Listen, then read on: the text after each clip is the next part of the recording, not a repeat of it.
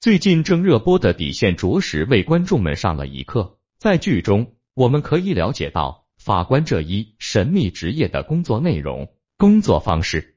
剧中播出的很多案件背后体现出的人情冷暖，也警醒我们有了更多深刻的思考。《底线》这部剧的全部案件根据真人真事改编，第一集便把舆论哗然的余欢案搬上了银幕。这场乳母杀人案一经播出，很多剧迷便大呼太敢拍了。确实，纵观近些年上映的国产剧，敢把真实司法案件搬上荧屏的，底线是头一个了。然而，让大家更出乎意料的是，乳母杀人案只是开胃小菜。底线敢拍的不仅仅是社会案件，还有它背后的社会现象。和每一个细节，甚至连贾乃亮、李小璐事件中的“做头发”一词，也直接被搬上了荧屏。零幺敢拍大尺度案例，网红直播猝死案。在这个案件中，由于直播行业属于新兴产业，法律对此还是有一些空白。为此，在办理这类案件中，方圆等法律工作者处理起来也更为棘手。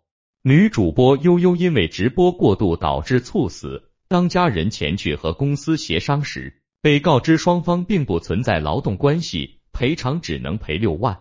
而公司这边不顾悠悠已去世，拿悠悠的事炒作，显现出资本家万恶的嘴脸。另一边，母亲为了榨干悠悠的价值，向公司索赔一百万。人心险恶，也让初来乍到的叶心上了一课。这也让方远说出本剧最意味深远的一段话。随着骆悠悠直播猝死案的深入，真相也浮出水面。涉案经纪公司以实现人生自我价值为幌子，让劳动者自发进行剥削，这不符合正常价值观。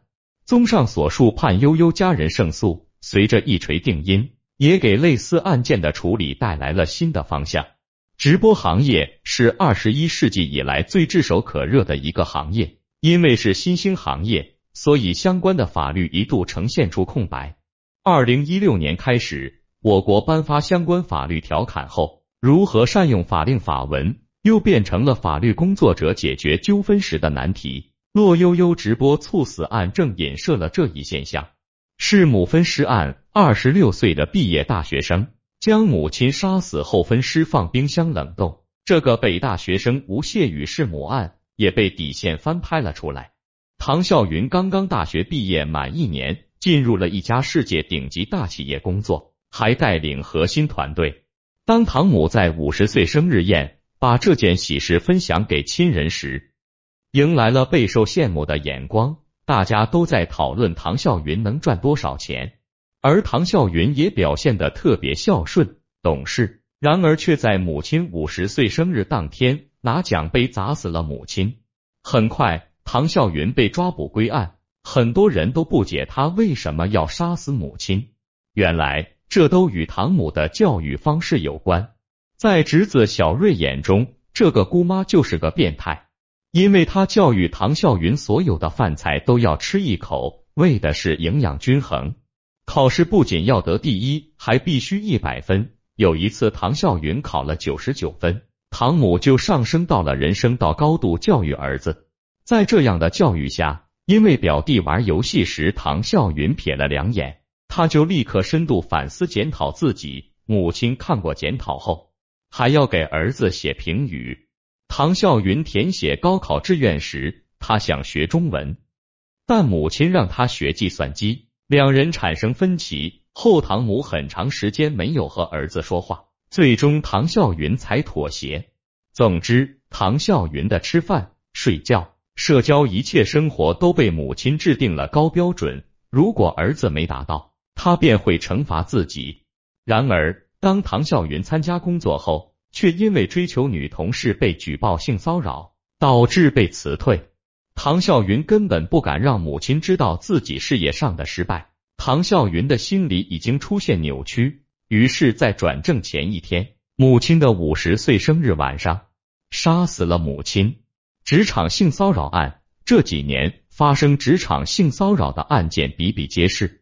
据调查显示，在这些受害者中，近百分之九十的受害者为女性。但他们基本选择沉默或隐忍，敢怒不敢言。一般来说，女性多被自己的领导、客户性骚扰，而被对方得逞后，又碍于自己的颜面，不敢说出去，怕影响自己的声誉。在《底线》这部剧中，李芳宁因为职场性骚扰深陷囫囵。她因为女销售的从业经历被人诟病，也让故事走向一度从职场性骚扰案件走开，转变为对李芳宁穿着不检点的批判。李芳宁身为女性，爱美本来就是天性，穿好看的衣服展现身体美感，竟成了别人口中搔首弄姿的依据。本案不仅为法律证明，更为女性证明。随着李芳宁的胜诉。希望有更多深受职场性骚扰的女孩站出来，勇于发声，勇于用法律武器保护自己。职场性骚扰一直是很多人绕不开的话题。前些天，东八区的先生们也使职场性骚扰再次受到关注。很多人都没想到，原来演员在镜头面前仍然会遭遇职场性骚扰。在东八区的先生们中，饰演女主的演员王小晨。多次被男主张翰借拍摄之意骚扰。第一次，王小晨脚下打滑摔倒，张翰直接拉住王小晨的内衣带，不忍直视。这段狗血剧情无不引起人们对张翰图谋不轨的猜想。毕竟没有一部证据是如此的低俗的。更过分的是，另一场戏中，张翰的手伸向了王小晨的胸部，并肉眼可见的手上用了力。这类的情形在现实生活中屡见不鲜，但更多的女孩选择沉默。底线也是作为普法剧呼吁人们勇敢发声，维护自己的权利。职场性骚扰另一个视角便是男性，这一点往往会被别人忽略，但是在底线中，导演依然呈现了出来，展现男性在职场被性骚扰中的被动。福总作为一个被职场性骚扰的男性，因为身份特殊。不敢发声，他只能被动忍受，甚至还不能与他人倾诉，因为他的倾诉势必会引来其他人的不理解。好在案件得以妥善解决。如果福总牵扯到职场性骚扰案件中，即便他是受害者，也百口莫辩。而针对职场性骚扰，底线也给了我们解释。民法典将受害人笼统规定为他人，这就同时包含男性和女性。而这次解释也是我国首次承认，不仅女性，男性也有免于性骚扰的权利。而剧中的福总也验证了现实中男性也容易被性骚扰，而无法得到保护。底线选择的案件尺度之大，每一个案件在处理过程中都是相对棘手。但也正是这种棘手，被导演引用到这种普法剧中，为的就是希望人们能在娱乐之余了解法律。遵守法律，维护社会治安和谐。零二，敢拍人性弱点，人是有弱点的，即使是主持公平正义的法官，也同样如此。底线大胆的告诉观众，法官也是人，也会出错。宋宇飞在审判雷星宇案中，潜意识里已经认定雷星宇有罪，感性的武断否决了理性的认知，不能保证法律客观的评判标准。这也导致了宋宇飞工作出现纰漏。法官掌握着生杀大权，时刻紧绷的神经一直在告诉大脑要理性。而在高压状态下，法官的一言一行都要求有理有据，不能出现任何瑕疵，因为一丁点的瑕疵对当事人都是毁灭性的打击。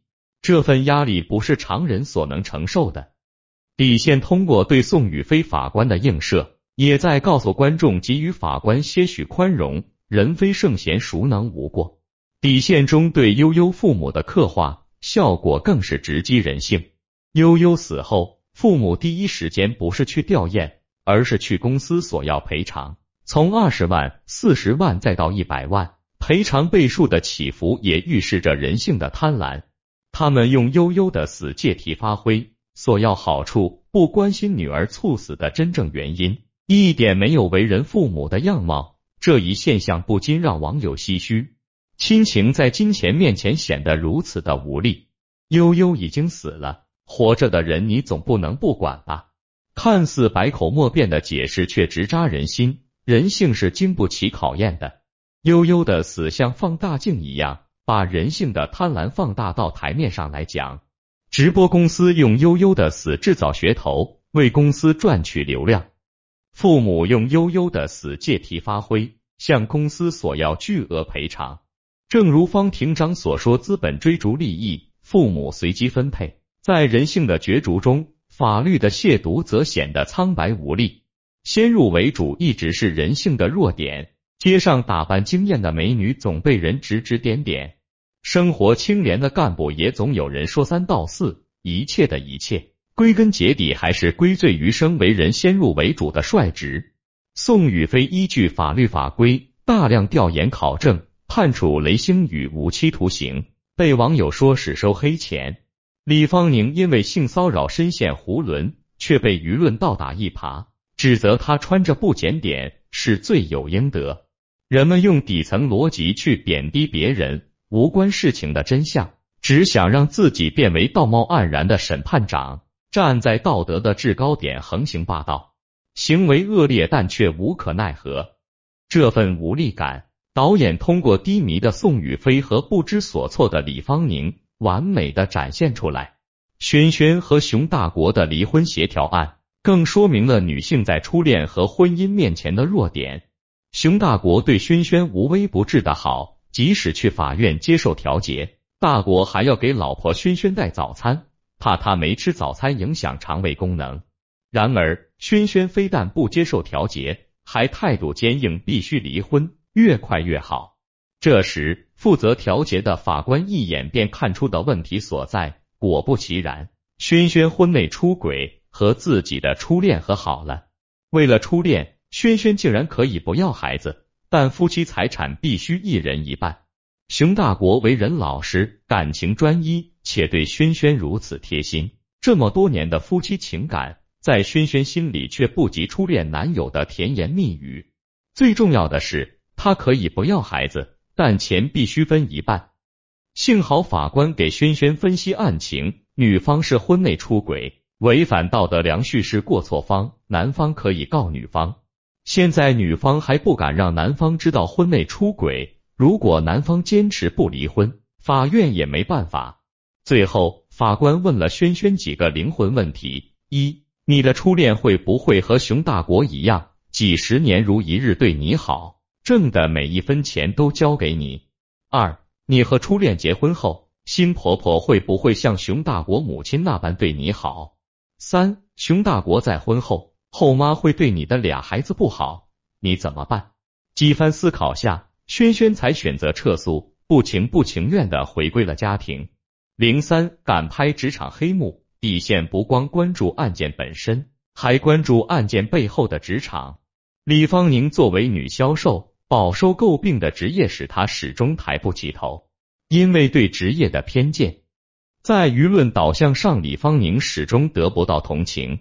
在职场中，李芳宁经常遭受油腻，男同事以工作的名义骚扰自己，但自己却无可奈何，甚至不敢张口，因为自己的诉说势必引来他人的不理解，认为是小题大做。这样病态的职场，相信在现实里也有诸多类似的现象。而底线也是告诉这些人，勇于发声，法律会支持你们。骆悠悠背后的职场同样值得讨论。骆悠悠所属的直播公司，经常以实现人生自我价值来剥削劳动者，鸡汤的背后却是资本家操纵人心的手段。吃播主播被催吐后还要坚持直播，因为担心贸然下播，长期的努力会泡汤，仍然坚持直播。底线也在告诉观众，要对职场 PUA 说不。底线的另一大职场黑幕。便是加盟商奶茶纠纷案，舒成和娜娜是一对对未来充满希望的情侣，他们为了追求梦想开了奶茶店，在加盟商的蛊惑下，一步步走进深渊，接二连三的培训费和霸王条款令他们苦不堪言，但这一切都符合法律程序。现实中，相信有不少年轻人深受加盟商的欺骗，面对这一职场黑幕，底线做到的就是曝光。避免更多人上当受骗。在方圆卷入校园霸凌案中，掺杂着的微商营销骗局也同样值得引起警示。倪蕊妈妈是一名微商，倪蕊爸爸是教育培训机构的销售总监。两人把女儿转入方圆女儿方可丽的班级后，便成为了家长们争相结交的对象。毕竟倪爸爸可以帮他们安排优质的培训讲师，而倪妈妈也利用教育方式相同观点，和班上不同的家长小团体搞关系。关系好到一定程度后，倪妈妈便开始露出了狐狸尾巴。有的妈妈被他推销买了减肥保健品，几盒就要九百九十六元。因为碍于面子，只能掏钱。等一个月后，你妈妈又称，如果达到效果，必须连吃半年。无论是减肥保健品，还是增高保健品、益智保健品，你妈妈都是用相同的套路营销，上当受骗的家长不计其数。方圆老婆也深受其害。底线通过这种方式把不良微商的套路曝光出来，也提醒了观众。当关系微妙的朋友向你推销产品，一定不要碍于脸面而掏真金白银买被过度夸大的产品。底线大胆的从各个方面亵渎法官，让法官的形象更为立体，也通过各个事件呈现出了社会的 B 面，更让我们了解法律，帮助我们善于利用法律。相信随着底线的播出，因工作生活中遇到麻烦无法解决的人们。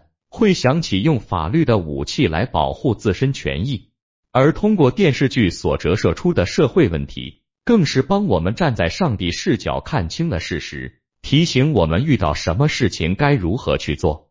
敢拍，教育意义又十分重大，称底线这部剧为神剧也不足为过。